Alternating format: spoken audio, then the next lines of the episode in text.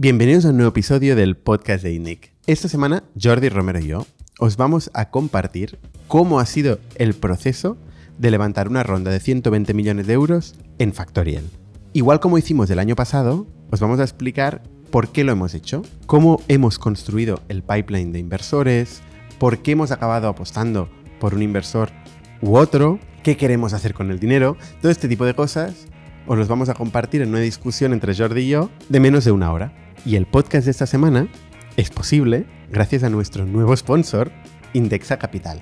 Indexa Capital es la forma más cómoda de gestionar tus ahorros, asegurando rentabilidad y minimizando el riesgo al máximo por vía de diversificar invirtiendo en todas las empresas que constituyen un índice. Indexa ofrece carteras de fondos indexados, planes de pensiones y hasta seguros de vida. Indexa empezó en 2015 y ya gestiona más de 1.400 millones de euros. Y tiene más de 57.000 clientes, entre los que está Jordi Romero. De hecho, os vamos a compartir el código de Jordi en la descripción por si queréis probar el servicio. Muchas gracias Indexa por hacer posible el podcast y muchas gracias también a nuestro segundo sponsor, que es Factorial, la plataforma de recursos humanos que automatiza la gestión de tus empleados. Desde el control horario y la gestión de las vacaciones, los turnos, hasta la gestión de la nómina, juntar todos los datos necesarios para un proceso de nómina de forma automática, mientras duermes y coordinado con la gestoría. Y no solo eso, procesos de selección, desarrollo de carrera, comunicación, hasta la gestión de gastos puede ser automatizada en la plataforma de Factorial. Y por último, gracias a todos vosotros, la verdad es que nos habéis mandado muchísimo cariño en el último anuncio y os lo agradecemos de corazón. Y os invitamos a que vengáis, si queréis, un jueves en nuestras oficinas, en la calle Pujadas número 100, donde, como siempre, comentaremos la actualidad, hablaremos de cómo arrancar un negocio y veremos a gente que está arrancando y busca financiación. Sin más, os dejo con la conversación de Jordi y yo sobre la ronda de Factorial. El emprendimiento mueve el mundo. Aquí aprendemos de las personas que lo ponen en marcha.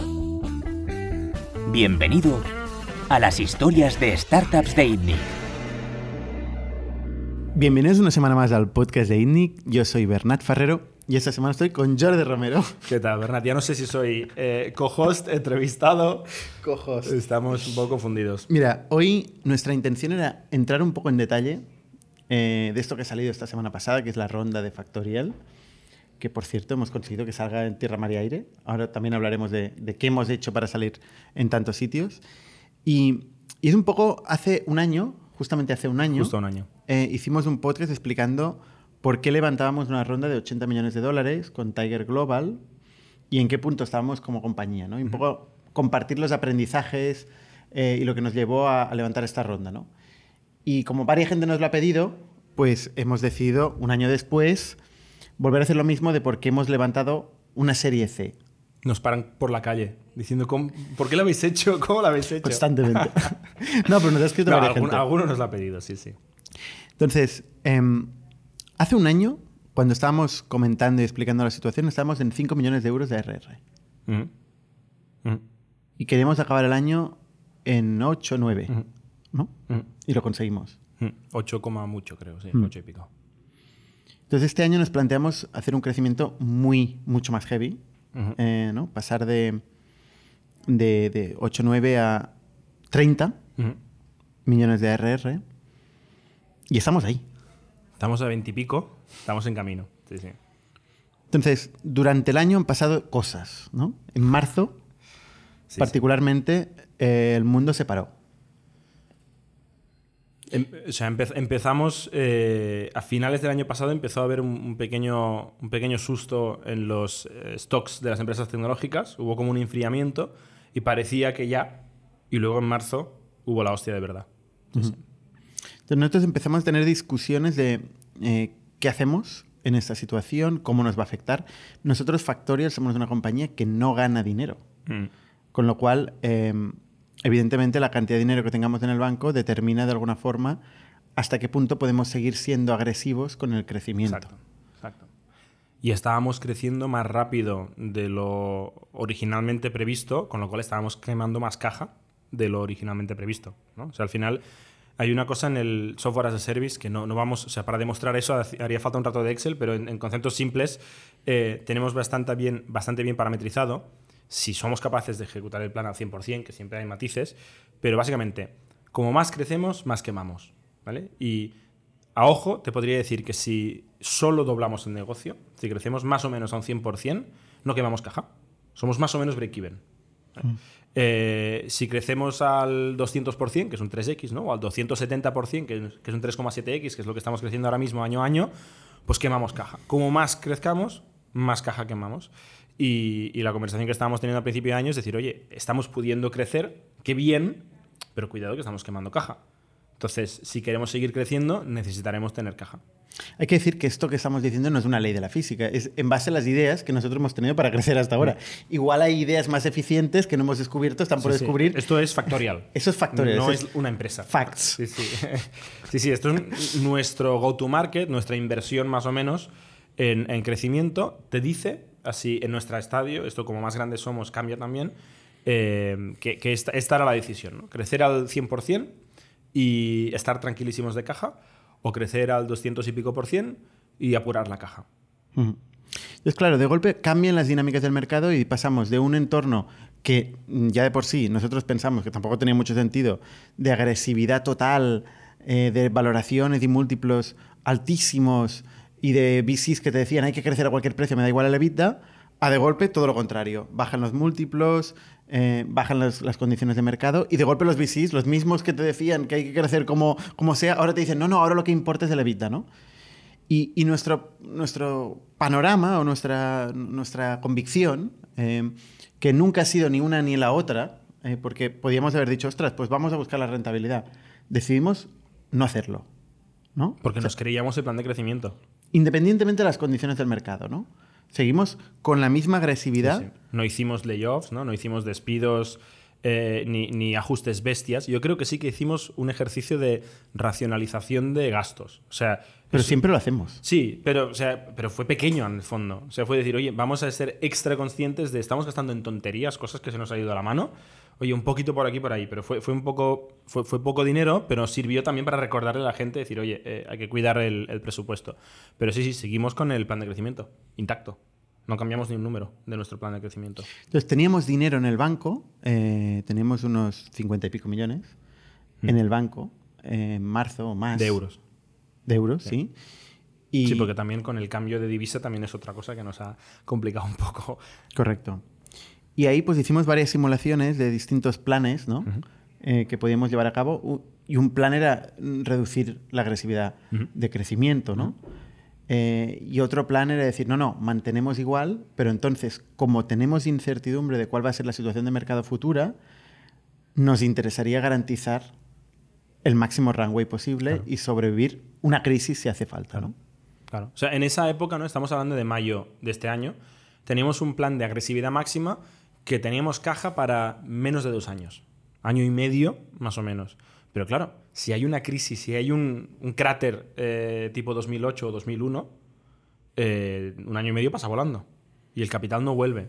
Entonces nos podíamos quedar a medias. Y eso era lo, peor, ¿no? O sea, crecer, crecer, crecer, crecer y pegarnos una hostia brutal. Este era el riesgo de, de, tener caja para menos de dos años. Nosotros queríamos tener al menos, al menos, al menos tres años, tres años largos de caja para poder pensar, oye, eh, ya tendremos tiempo de reajustar el crecimiento o de encontrar más capital, ¿no? porque siempre podemos reaccionar, pero necesitamos tiempo para reaccionar, no podemos reaccionar en una semana. Hay que matizar que nosotros la crisis no la vemos como una crisis de demanda en nuestro caso, porque nuestro producto lo que ayuda es precisamente a la racionalización de recursos, a la automatización, la digitalización, sino más una crisis de financiación. Es decir, ¿cuándo podremos volver al mercado a buscar recursos? Exclusivamente. Yo, me acuerdo de una conversación eh, que tuvimos tú y yo eh, en la que yo te decía concretamente, oye, no podemos buscar financiación hasta que valgamos más de 2 billones. Tú dices muchas cosas. yo digo muchas cosas. Y, yo, creo que, yo creo que esto hubiera sido un, escenario bastante, bastante posible, sobre todo con las condiciones de mercado anteriores. Sí. Y, viendo el crecimiento que teníamos. Pero se para el mundo. Entonces, pasamos de una situación donde los VCs nos vienen a buscar, donde nosotros es, no, no, estamos bien, tranquilos, a decir, oye, queremos seguir nuestro plan agresivo de crecimiento, tenemos que salir a buscar. Así fue. Tuvimos un board, tuvimos un consejo, ¿no? Tuvimos esta conversación también con los inversores que están en el cap table ahora mismo de Factorial, que tienen también más feeling de lo que hay al otro lado, porque son ellos, ¿no? Y sus, sus amigos. Y, y- Todo el mundo es súper acojonado. Y el, el- el feeling, de hecho, el mensaje fue eh, imposible. Imposible. Imposible. O sea, literalmente es decir, mm, o sea, estáis locos. O sea, ahora mismo mm, aguantar, porque no vamos a levantar una ronda ni de coña. Y obviamente les hicimos caso, como siempre nos gusta hacer. Y dijimos, vale, vale, vamos a hacer un deck por si las moscas. Luego sí que vimos que hacía frío fuera. en el mundo de la financiación, ¿no? Sobre todo eh, acostumbrados al 2021. Ese, nada que ver. Nada que ver. Nada que ver. Nada que ver. Nada que ver. O sea, también para, para contarle a la gente, ¿eh? o sea, cuando vemos que vamos a hacer un proceso difícil de fundraising, nosotros nos organizamos eh, internamente, ¿no? Yo paso a llevar más la gestión de la, de la compañía, ya como, bueno, como vino, vino siendo así desde hace tiempo, y Jordi se organiza más en, en la parte de salir al mundo Me pongo la a mochila me buscar voy. mochila y no solo mochila, ¿no? También en este caso ibas más preparado, contrataste eh, un equipo, no, bueno, Una concretamente persona. una persona muy potente que, que te ayudó en este proceso, ¿no? Eh, y fuiste capaz de construir un pipeline potente, un pipeline grande, grande, Mm. comparado con lo que veníamos acostumbrados. No, comparado con la B, pero parecido a las anteriores. Parecido a las O sea, hemos anteriores. vuelto a la normalidad en el fondo un poco, ¿eh? No, no es rarísimo lo que hay ahora. Lo que pasa es que nos hemos pasado un poco de frenada. Pero ya era normal. Yo me acuerdo, Yo creo que incluso más que las anteriores, ¿eh? más que las anteriores nuestras, pero, pero ¿tú te acuerdas? Hace años la gente explicaba que el fundraising de 3 a 6 meses. y, y 6 meses más que 3. Era la recomendación de los emprendedores que te decían, oye, tú prepárate, asegúrate que tienes tal. Y, y luego pasó a ser de 3 a 6 semanas. Y, y en algún caso pasó a ser de 3 a 6 días. En casos muy extremos. En nuestra primera ronda fue una semana y, dos días, la serie B, la hace un año, ¿no? Y ahora hemos vuelto a un par de meses de picar piedra, de hacer muchas reuniones, de hacer mucha due diligence, de contestar muchas preguntas, preparar mucha documentación. O sea, hemos vuelto un poco a como se hacía más antes. ¿Cómo ha sido el proceso? Tuvieras que explicar de, de la A a la Z. Pues em, Estamos hablando de una serie C. Una ¿eh? serie que no, C. no es lo mismo que, que una ronda SIT o que una serie A, No. pero bueno, no, no es lo mismo por el hecho de que la empresa tiene mucho pasado ya. O sea, tiene, Correcto. tiene hechos.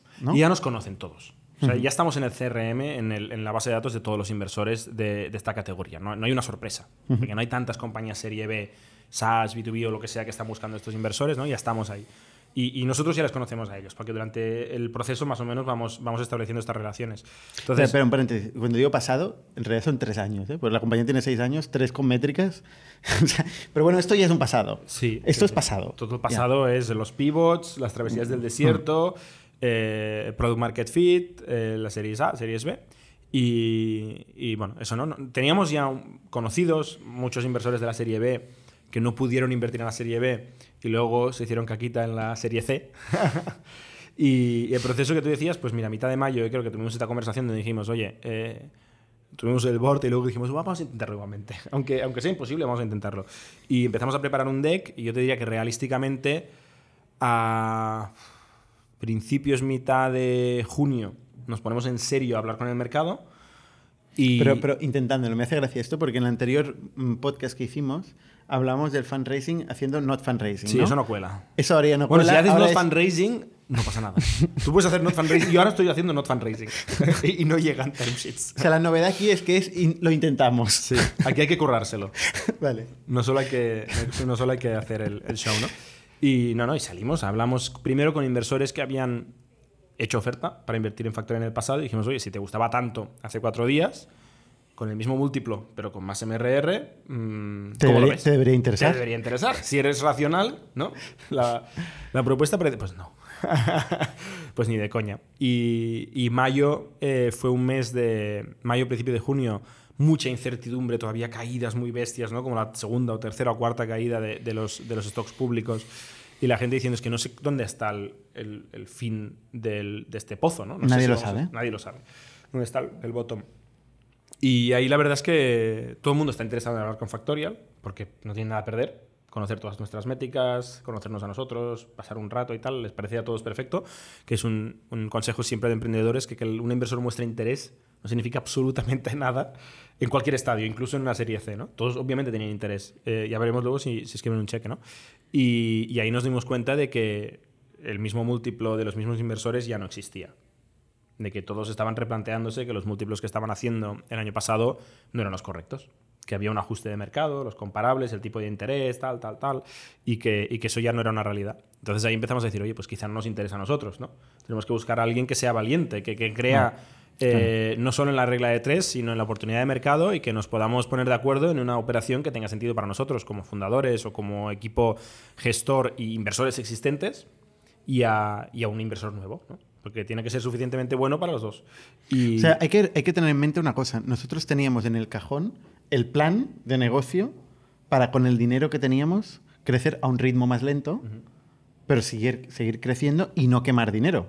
O sea, eso es una decisión, ¿eh? Correcto, Es una decisión que en todo momento podíamos tomar. Y eso es importante para ir a un Esto proceso, nos ayudó mucho un proceso competitivo, un sí. proceso de Esto negociación. Esto estaba en el deck, este plan. Para decir, no os necesitamos.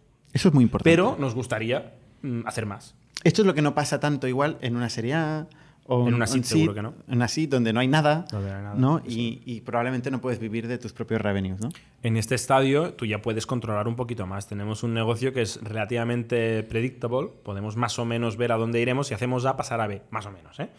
Pero suficiente para tener esa confianza. Hay que decir que nuestra vocación, mm, paréntesis, eh, es llegar a millones de empresas, ¿no? Y, y entonces, claro, si hacemos un plan conservador, de alguna forma mucho. renunciamos o, o enlentecemos mucho nuestra propia vocación. No es lo que nos lleva a hacer esto. Nos No es lo que queremos. No es lo que queremos. ¿no? y eso- Pero eso antes es de morir, Claro. eh, obviamente, pues mm, sea, tardaremos un año o dos más. Al menos el debate está entre la visión, nuestra vocación y, y- y ir más lento, pero no morir o vivir, que es, que es lo que pasa en las primeras rondas, ¿no? Correcto. Por suerte no teníamos ningún escenario de vida o muerte. Era crecer a saco o crecer normal.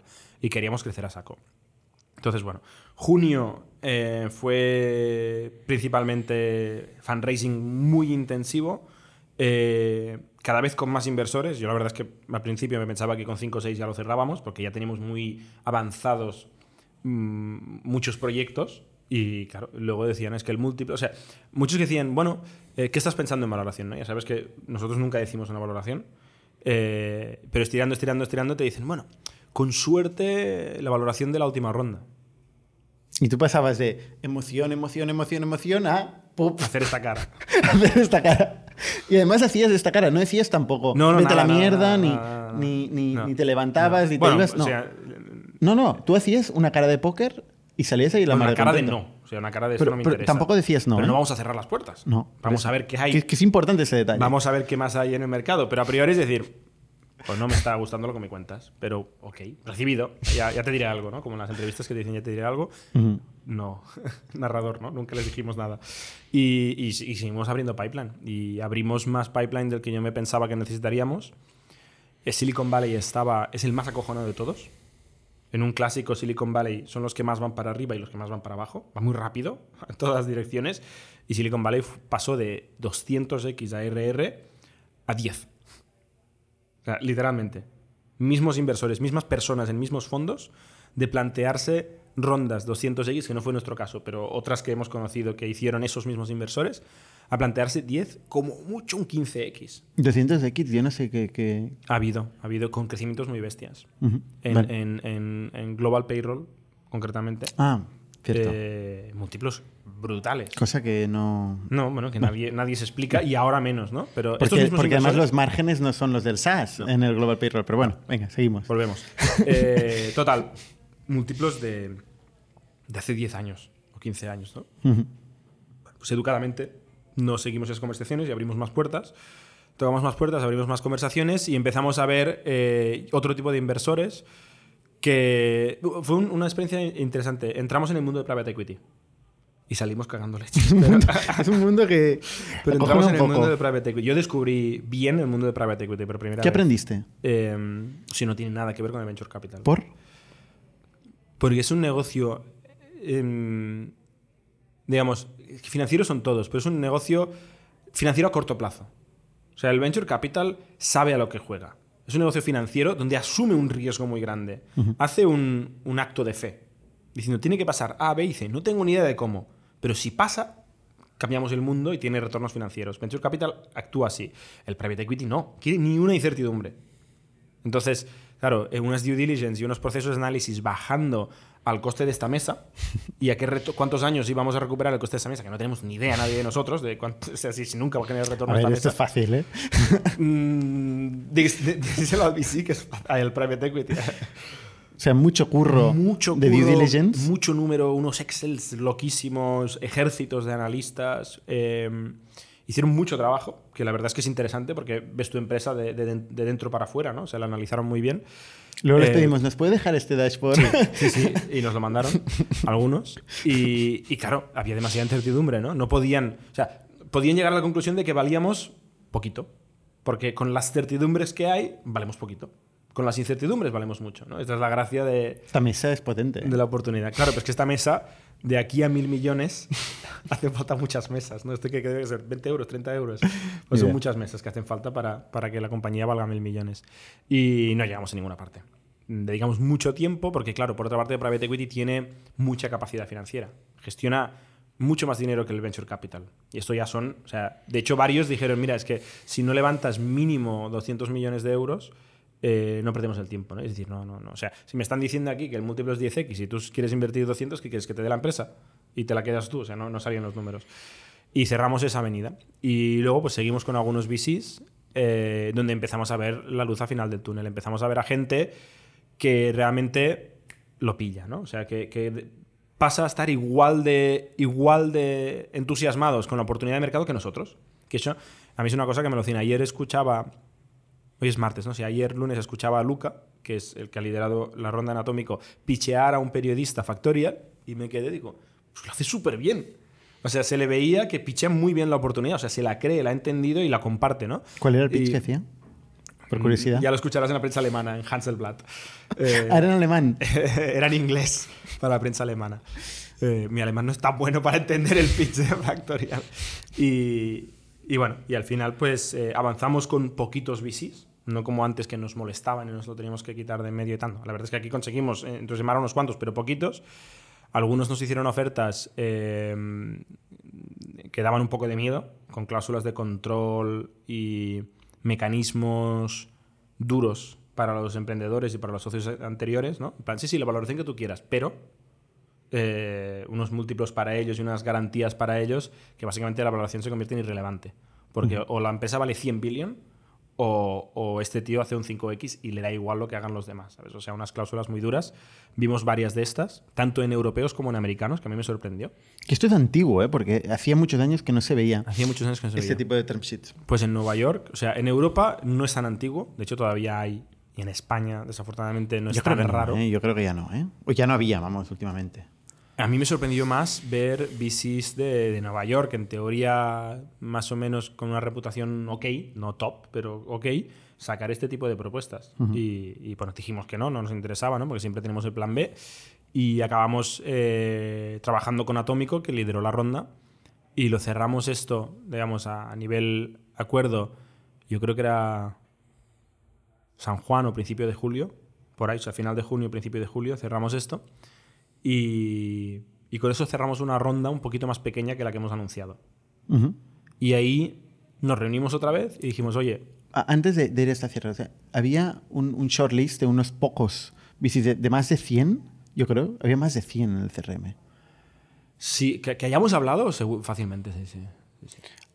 Entre ellos private equities, fondos, fondos soberanos, un De poco todo, de todo. Yo me acuerdo que Family Office de multibillion, que el concepto Family Office de multibillion también da que pensar. como el mío. Como el tuyo. Yo, yo, yo me acuerdo que las conversaciones que teníamos a veces ¿no? en, en- en nuestras comidas era, eh, hostia, estoy hablando con esta gente, eh, ¿vale la pena seguir o no? ¿Seguimos? Es que hay Y dinero claro, y dinero. En la situación que estábamos decíamos, hostia, vamos a verlo todo, pero luego vamos a decir que no. Sí. Vamos a entender cuáles son las opciones para luego poder decir que no. Sí, sí. Sí, sí. Y luego Eso cláusulas es un como partner de dices- negocio, te estás casando. O sea, tienes, que ir con, tienes que querer hacer negocios con una gente, ¿no?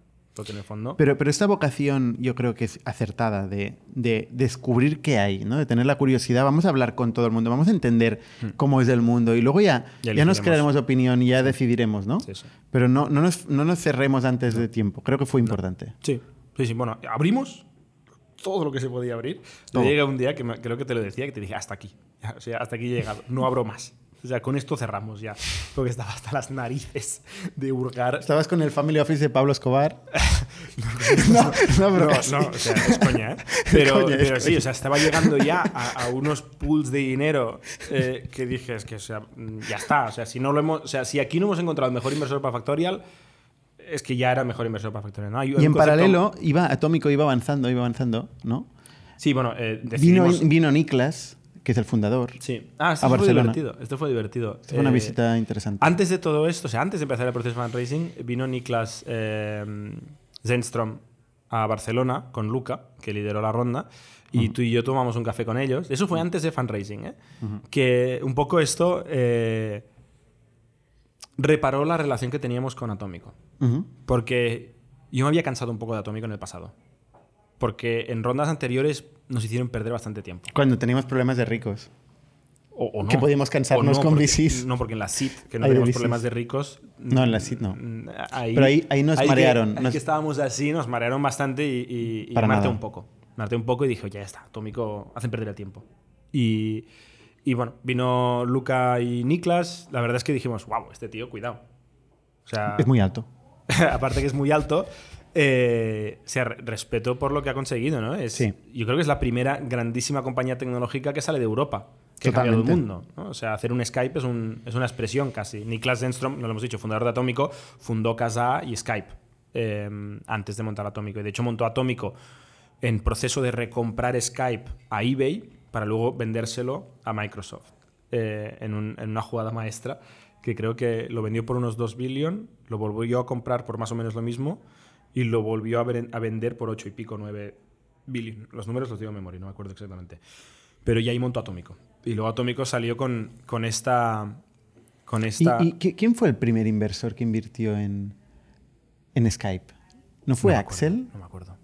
Lo hablé con él, pero no me acuerdo. Es que es, es una historia también interesante porque... eh, Podemos invitar al podcast. En aparte. Lo tenemos que invitar. Niklas, Niklas es un perfil que es un, es un hacker. O sea, es una persona que, que él pasó a ser famoso por, por, por básicamente por piratear música. Por- o, por, o por ofre- ofrecer un sistema de intercambio de archivos peer-to-peer. Que se utilizaba principalmente para piratear música. que se llama Casa y que, y que la mayoría de firmas de música discográficas lo acabaron denunciando, tenía un montón de juicios abiertos Sí. y parte de la, de la propiedad intelectual que había desarrollado ahí la utilizó para el sistema de mensajería que, que sería Skype, que además no era propiedad de Skype y que el tío pues, quería crecerlo, quería levantar pasta eh, para Skype, pero no tenía la propiedad intelectual, tenía un montón de demandas, tal, tal, y no sé qué VC, no me acuerdo, pero fue un pionero en invertir en Europa, porque invertir en Europa era poco popular. Pues ¿sabes qué te diría que Invertir fue Mark Andreessen? No, no, no fue Sí, Marc sí. Al- algo pasó con Mark Andreessen, ¿eh? Creo que en la recompra... Pero creo que no fue, el- no fue esta etapa. Bueno, esto lo eh, tenemos que buscar. Ya lo preguntaremos. sí. Eh, pero la cuestión es que, que fue este perfil hacker ¿no? que había creado esta tecnología y que quería hacer un sistema de mensajería a nivel mundial eh, súper ambicioso que era po- muy poco habitual en Europa. Usando una tecnología realmente innovadora que era el peer-to-peer de, de casa. Que yo esto no- nunca había conectado estos dos cables, ¿no? dije, "Ti- tiene sentido. No se podía hacer, no había suficiente ancho de banda para hacer eh, llamadas de voz con calidad con la infraestructura normal. El tío usó lo que había desarrollado para intercambio de ficheros para que el audio funcionara bien. Hostia, es, es una genialidad realmente. Y lo hizo. Y lo productizó y lo creció y lo vendió, lo compró y lo volvió a vender. Básicamente.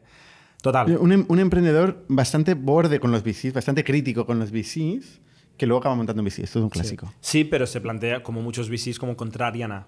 Ya. a- y, y lo estamos viendo, ¿eh? O sea, Atómico, para empezar, cuando todo el mundo está huyendo de tal, Atómico dice, no, no, aquí no ha pasado nada. Esto es un pequeño bache en el mercado, aquí estamos pensando a 10, 20 años vista. O sea, ¿qué me cuentas el tipo de interés de ayer? Si estamos pensando aquí 10 Claro. años. Y, y- y lo- se lo creen y son consistentes, ¿no? Y, y la verdad es que no, encajamos muy bien. De- de esta segunda visita arrancamos y la anécdota que quería contar es que en el proceso final de cierre, eh, que estábamos... eh, ¿En qué fase estábamos? Estábamos ya bastante avanzados con ellos y les faltaba decirnos el sí o el no a ellos. Eh, y yo justo me había comprometido con mi pareja y unos amigos suizos para irme a Mallorca un fin de semana.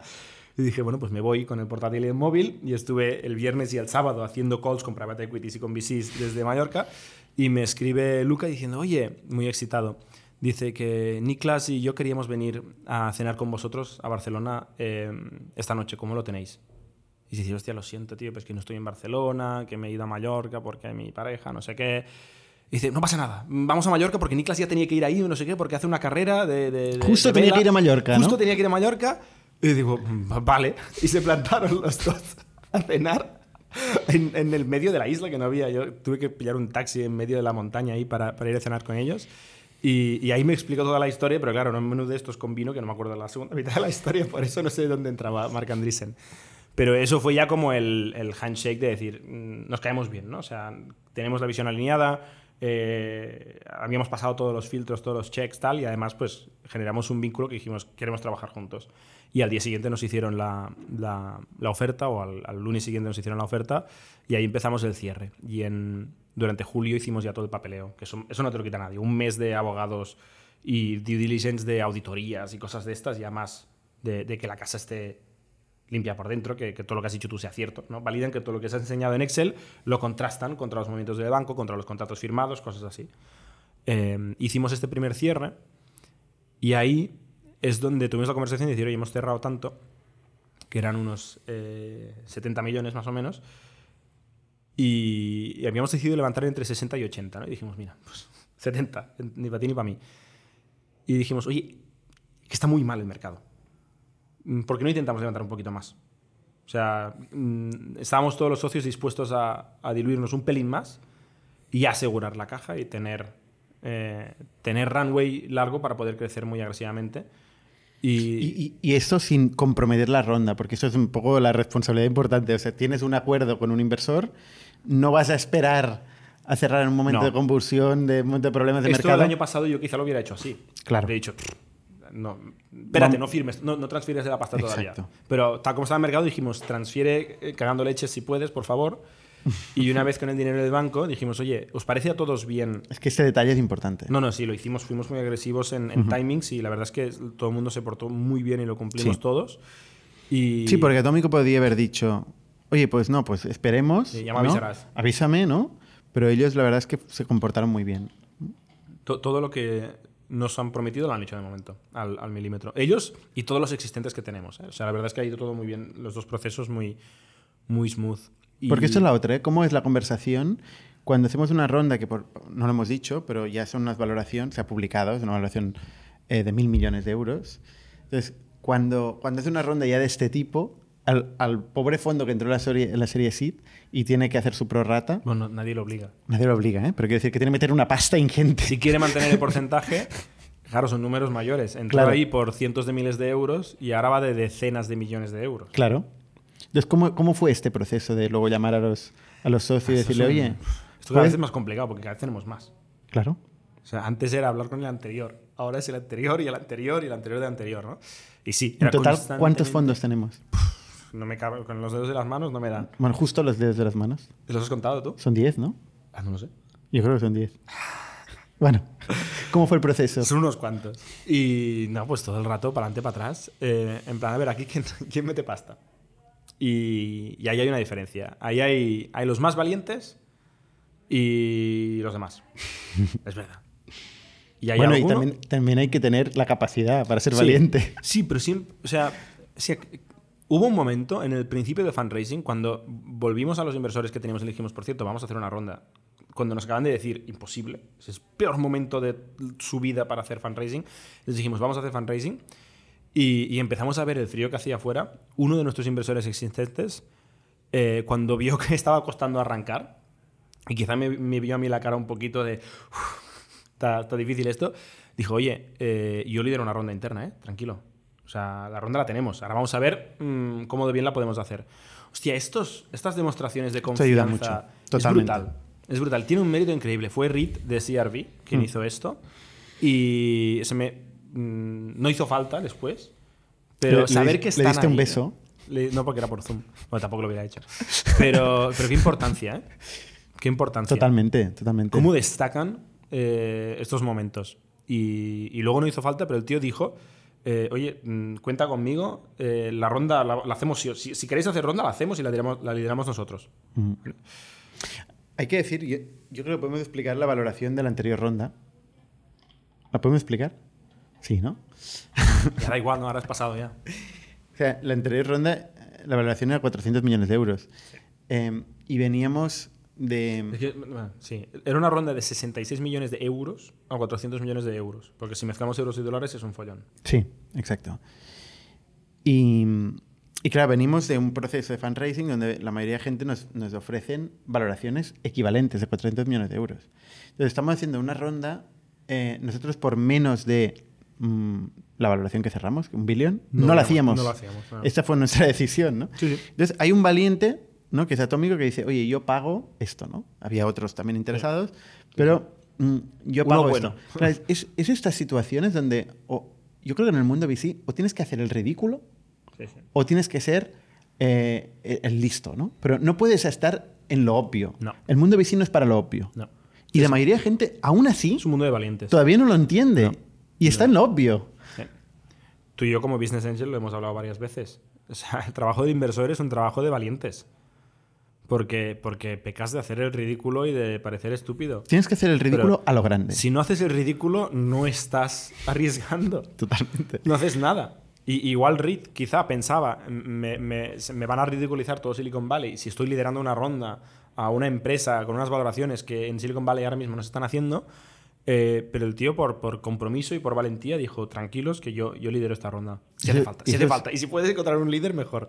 Eso es vital. Y había también una gran diferencia entre Europa y Silicon Valley. En Sí. Silicon Valley eh, No no había, estaban- en aquel momento, igual todavía, no lo sé, eh, había muchísimo miedo. Sí. Yo creo que no hay tanto miedo hoy como en mayo, junio en Silicon Valley, pero sigue estando mal, ¿eh? Sigue estando muy mal. Pero sí que es que estábamos, en retrospectiva, sí que estábamos bastante en el fondo, en el bottom, en ese momento. Bueno, de todavía, pánico. todavía puede haber más fondo, ¿eh? De pánico. Sí. Pero bueno, ahora está mejor. Está estable al menos. Hay otros múltiplos. Sí, pero ha parado. No, ha dejado de bajar. Es que en aquel momento no paraba de bajar. Y claro, la gente dice, yo mm, invertir en el bottom no pasa nada, pero el problema es si en los próximos tres meses baja todo a la mitad otra vez. Me como con patatas una bajada del 50%, que para recuperarlo tienes que subir un 100%. Esto es, ya es muy jodido lo de bajar y subir. Y, y total, eh, pasó agosto, con ya el dinero de la primera, del primer cierre en el banco, pasó agosto y, y en agosto avanzamos poco. Y en septiembre muy rápido, pim pam, cerramos un poquito más de dinero. Con más tranquilidad, buscando un follower y ya no un líder. Lo difícil siempre en, en- en financiación, en buscar financiación, es encontrar un líder. Luego, la gente está más dispuesta a seguir. Aunque, evidentemente, la valoración no era la de la anterior, la anterior ronda, ¿no? Pero aún así. O sea, hubo- ni era la evaluación de la anterior ronda ni el múltiplo de la anterior ronda. Estábamos a medio Tampoco. camino. Estábamos a medio camino. Yo, yo creo que es muy razonable y al final el mercado decide, ¿no? Ujú. O sea, el mercado dice, pues ok, pues esta, esta operación eh, podía pasar y ha pasado. Y acabamos estirando el tamaño de ronda, dijimos hasta 100 y acabamos haciéndolo hasta 120. Y ahí dijimos, y así paramos, cerramos, papeles, todo el mundo se portó muy bien. Eh, por el timing, ya sabes que, que, que estábamos muy pesados con el timing y cumplimos el timing y ya está, ya está todo y ahora volvemos a, a ejecutar con unos cuantos inversores más en el cap table. Pero todavía manteniendo el control de la compañía, no hemos, no hemos tenido que renunciar a, a casi nada, al contrario. Nos hemos diluido un poquito todos, eh, pero en porcentaje cada vez menos. Sí. Es lo raro ¿eh? de este mundo. Cada vez es menos el porcentaje. Y, y hemos mantenido la mayoría del consejo de los fundadores y, y tenemos muy buenos socios. O sea, la verdad es que hemos mejorado la calidad de, del- de los socios que tenemos. De- hasta ahora, lo poco que hemos hecho con Atómico han superado expectativas. Y estoy muy contento.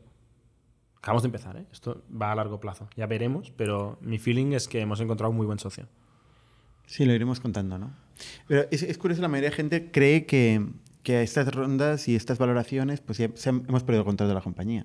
Y no es así. Al contrario, ¿no? Como, como más puedes demostrar que tienes una capacidad de crecer y comerte un mercado, más poder tienes. Incluso a veces recuperas poder que habías perdido en anteriores rondas. Sí. ¿Mm? Mm. Y ese es un poco, eh, yo creo, el, el caso de, de ahora de Factorial y a pesar de la situación. ¿no? Al final nos cerramos a los 2 billion, que que eh, yo había planteado algún día y tú me decías que estaba loco. Eh, pero, Es una conversación bastante común. Tú dices algo, yo digo que estás loco y seguimos con el día a día. pero bueno, nos vamos acercando ¿eh? Sí, a sí, estas sí. locuras. Y, y al final, eh, pues bueno, hemos conseguido un, un buen, un buen deal, ¿no? Mira, estamos todos contentos. Eh, los inversores, eh, los socios existentes, el- la empresa, porque tenemos muchos más recursos ahora para, para seguir luchando y creciendo sin importarnos que se acabe el mundo un par de años a nivel financiero. Con lo cual, oye, ¿qué más podemos pedir? Eh, sí, sí. Estamos todos, yo creo que el, el feeling general es que está todo el mundo muy contento. Hay que decir que, que, bueno, la compañía no se ha quedado parada en todo este proceso, no, no ha parado coña. ni un Ni de segundo. coña. Eh, estás encargado tú. Este año hemos ido de 300 y pico personas a 800 y pico personas, que es un crecimiento espectacular. Eh, y no solo eso, sino hemos conseguido digerir eh, toda esta gente que además contratamos la, la primera mitad del año y conseguir implantar una cultura fuerte em, ¿no? y, y incorporar talento fresco también, ideas nuevas y ser capaces de, sin, sin mucho dogma de business plan, porque nosotros no somos de hacer el master plan y cumplirlo, sino que somos más de, de ponernos unos objetivos y ser muy dinámicos y movernos mucho en, en equipo. ¿Por qué ríes? Yo creo que tenemos que empezar a hacer un poquito mejor de plan por, por la magnitud, pero sí, estoy de acuerdo Pero yo creo que la clave de, de- Cuando hay de tanto crecer a este inventar, ritmo Cuando hay tanto a inventar y a crear, no puedes pretender saberlo todo el primer día. es abrazar la incertidumbre Sí. eh, y ser capaz de sacar lo máximo de gente con mucha energía, mucha fuerza y muchas ideas. Eh, y eso creo que es lo que, lo que estamos haciendo bien en Factorial. Mm. Eh, hemos conseguido pasar de meter, mm, hacia principios de año, unos 100 clientes, ciento y pico clientes, a acabar metiendo casi mil clientes al mes, nuevos, ¿vale? Eh, hemos abierto eh, dos oficinas eh, que son en Brasil y México, que al principio era muy poco popular ir a Latinoamérica y que, y que se han convertido en el- uno de los motores Mm. de, de, de Factorial. Brasil y México actualmente son de los principales mercados de Factorial, que además resisten la estacionalidad Mm. inversa que hay aquí en Europa, ¿no? en agosto, em, y que han conseguido mantener este ritmo de crecimiento espectacular mes a mes. Mm. ¿no? Eh, también otra cosa que es poco popular es mm, nosotros nuestra propuesta de valor está enfocada a la gestión de personas, pero la gestión de personas en organizaciones implica hacer muchas cosas, con lo cual somos casi desde nacimiento o casi después del nacimiento multiproducto Ujú. y hemos hecho double down al multiproducto, Ujú. o sea, hemos Cada seguido desarrollando nuevos, nuevos productos, nuevos productos, nuevos productos para la gestión de personas, ¿no? Y, y hemos contratado un ejecutivo precisamente en, el- en la gestión de producto Ujú. Eh, y hemos conseguido escalar también mucho la organización de producto y tecnología este año que, que- que Es, está es- es consiguiendo... de los equipos que más ha crecido, ¿eh? Exacto. ¿eh? Y está consiguiendo pues, pues dar la vuelta, eh, empezar a entregar y empezar a desarrollar productos que pasan de 0 a 1 cada vez más rápido.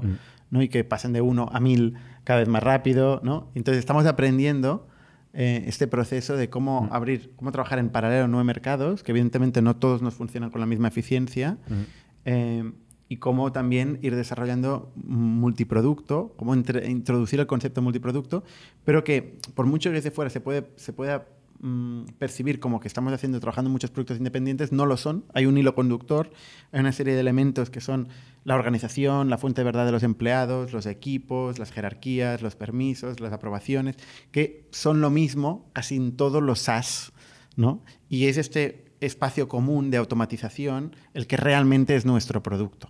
¿Vale? Luego hacemos cada una de las verticalizaciones, pero realmente lo que es el espacio común es este, este espacio de automatización y de workflows eh, que ofrece Factorial. ¿no? Es que esta es mi parte. Y, y- y, hostia, no sabes lo que ayuda ir teniendo conversaciones eh, pues muy delicado. Cuando tú abres la gabardina, ¿se dice gabardina en castellano? No sé. abres la gabardina y enseñas tus números y tu plan. No, claro, nosotros hacíamos un, un Excel o un PowerPoint de todo en mayo. Y había números para junio, para julio, para agosto, para septiembre. Y claro, eh, acaba junio y el inversor, que no es tonto, ¿eh, ¿cómo ha ido junio? Sí, pásame el cierre. Pasa el cierre y dices, mira, clavado. Y dices, uff, menos mal. Pasa julio y se acerca verano y nosotros, uff, es que verano es complicado porque tenemos en Europa un parón bastante bestia, ¿no? Típicamente en agosto, pero en julio a veces, y con dudas, ¿no? Pero lo acabamos fue súper bien julio y luego llega agosto y no fue súper bien. la reventamos en agosto, gracias a, a Latinoamérica sobre todo, que no estábamos acostumbrados a esto, estábamos acostumbrados a un, a un agosto muy malo, de la mitad de lo que hacemos en otros meses. Fue un agosto de, no sé si llegó a ser mes, mejor mes ever o casi, por los pelos, pero un mes de la hostia. Fue, Y claro, si o sea, casi, no, no sabes lo que máximo. ayuda a, a ganar esa credibilidad mientras estás teniendo la conversación, el negocio va cumpliendo lo que has dicho que cumplías, ¿no? Y de hecho, una de las slides que más impacto ha tenido en este, en este fundraise, siempre hay alguna slide que es clave. En esta había una que era una copia con diseño feo y tal de la última ronda que hicimos, eh, que mostraba el plan de la serie B. Cuando hicimos la serie B había un plan. Y había ese plan y luego por encima lo La que habíamos conseguido. Y la habíamos clavado. Claro. Mm, esto genera una confianza muy bestia al inversor. Que nosotros no prometemos que haremos el plan porque no lo sabemos, no tenemos una bola de futuro, pero prometemos que vamos a dejarnos la piel para que pase el plan. Pero hostia, decir, mira, dije que pasaría esto y ha pasado esto, te da mucha credibilidad. Y, y esta fue una de las cosas que yo creo que nos ayudó muchísimo, porque claro, tenemos un plan muy ambicioso. Y, la- y- y lo normal es no creérselo. Lo normal es decir, vaya flipados, ¿no?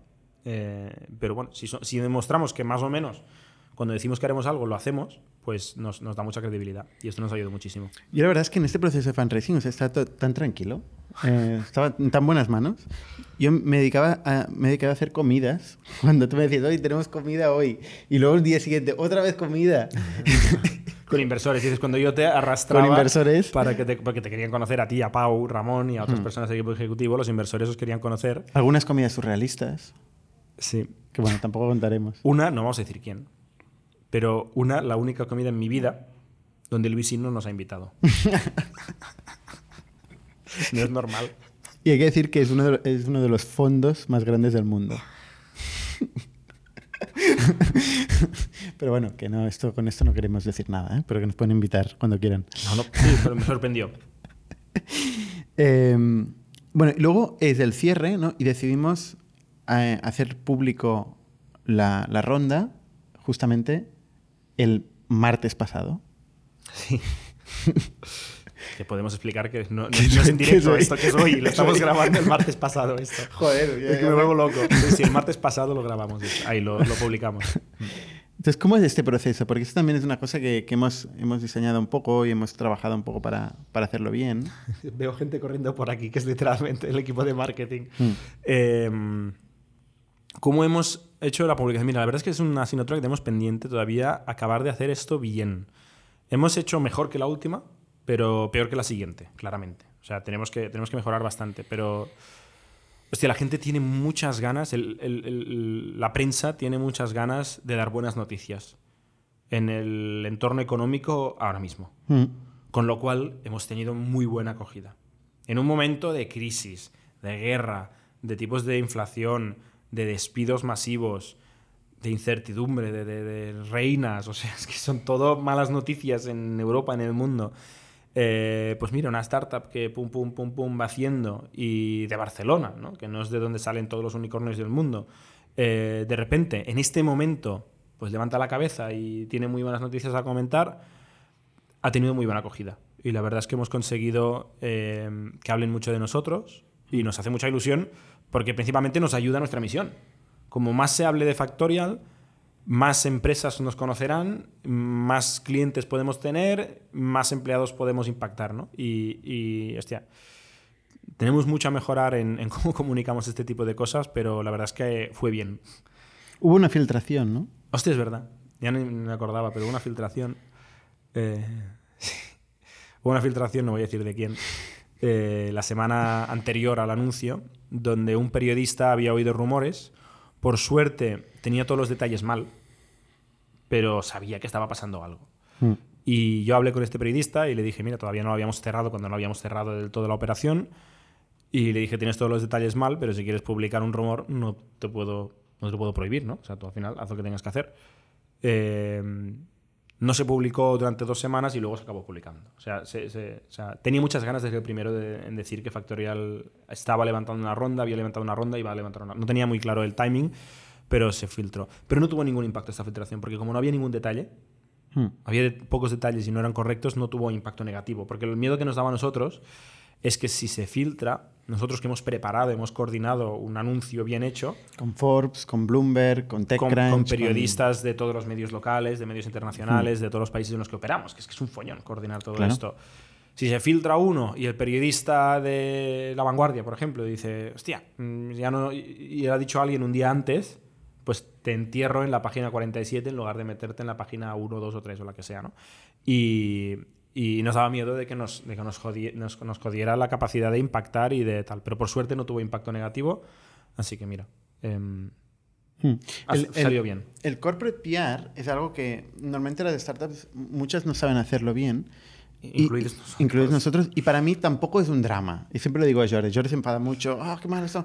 Para mí no es un drama porque para mí lo que es el drama es construir cada mes un pipeline de gente de recursos humanos que viene buscando cosas de recursos humanos. Y nuestro, market, nuestro equipo de marketing está más enfocado Totalmente. a conseguir darle cosas eh, que solucionen los problemas de la gente de recursos humanos y generar una relación con ellos que acabe en cliente, que no tanto en comunicar quiénes somos y por qué levantamos rondas, ¿no? Totalmente. Son funciones que son muy diferentes y por eso muchas veces las startups no lo saben hacer bien.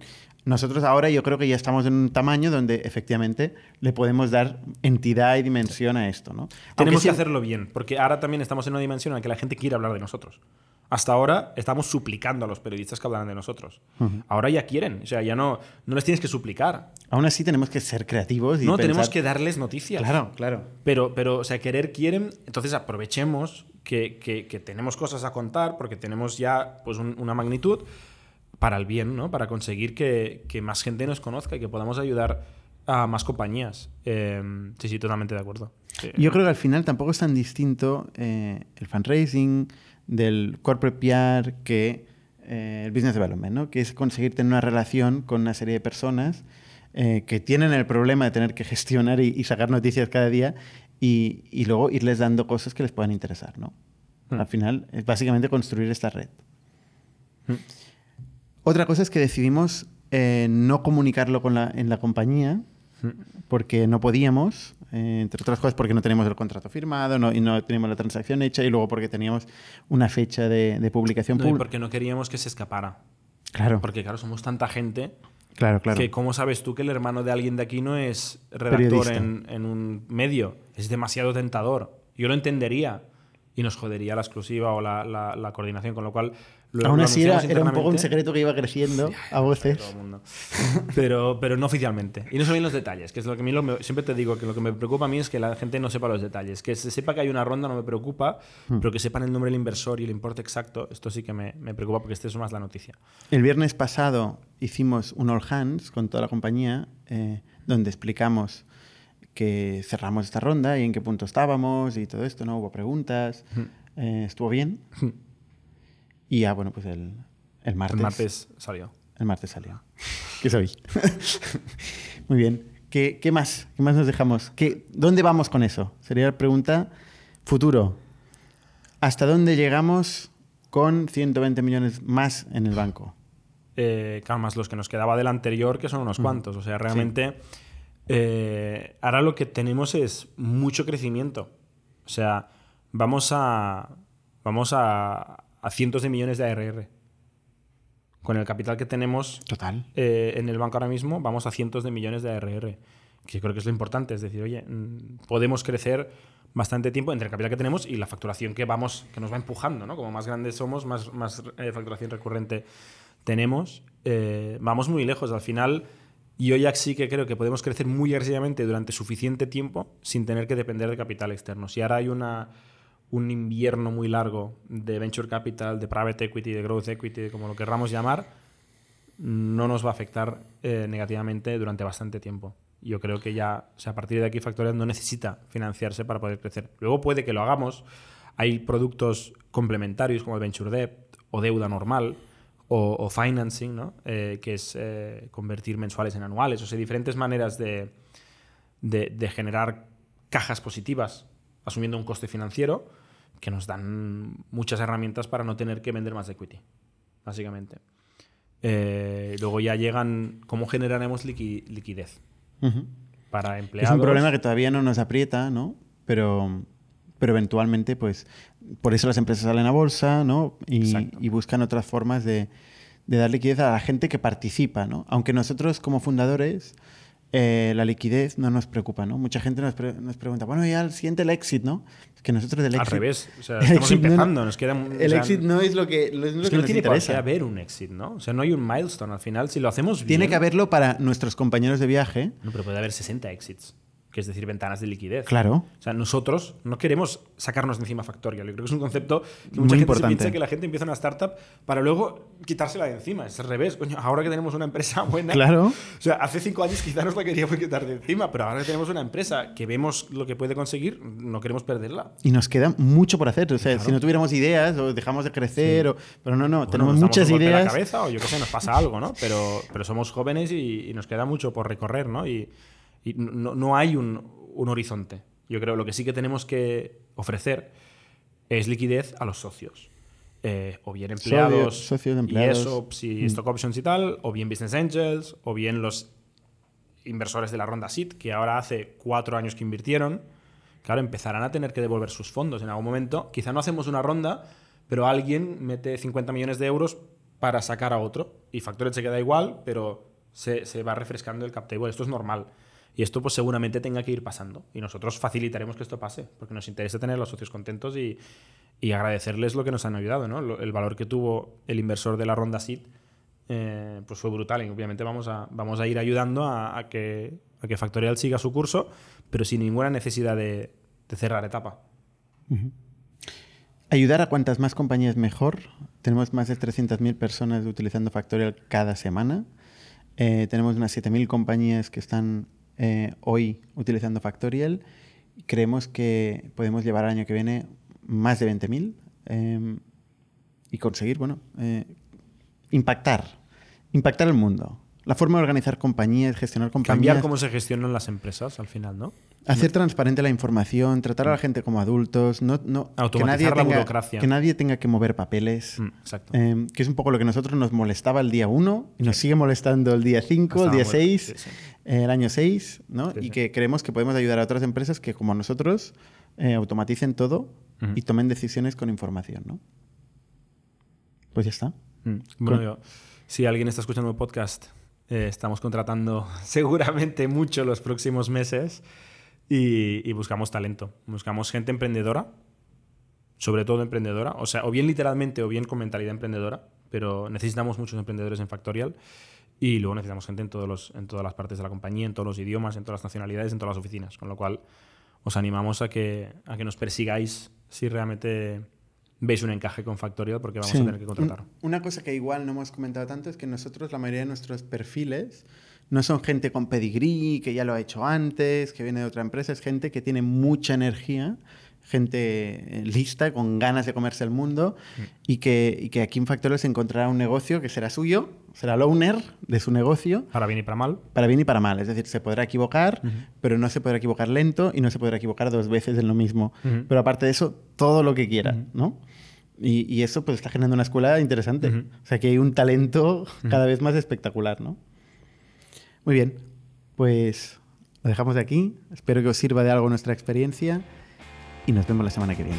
Somos un ecosistema de startups tech de Barcelona, creadores de Camalún, Kipu y Factorial, entre otras. Ofrecemos más de 5.000 metros cuadrados de coworking a startups y organizamos eventos diarios para discutir negocio y tecnología hasta la saciedad. Desde ITNIC Fund invertimos en equipos con capacidad de construir grandes productos y negocios. ¡Te esperamos!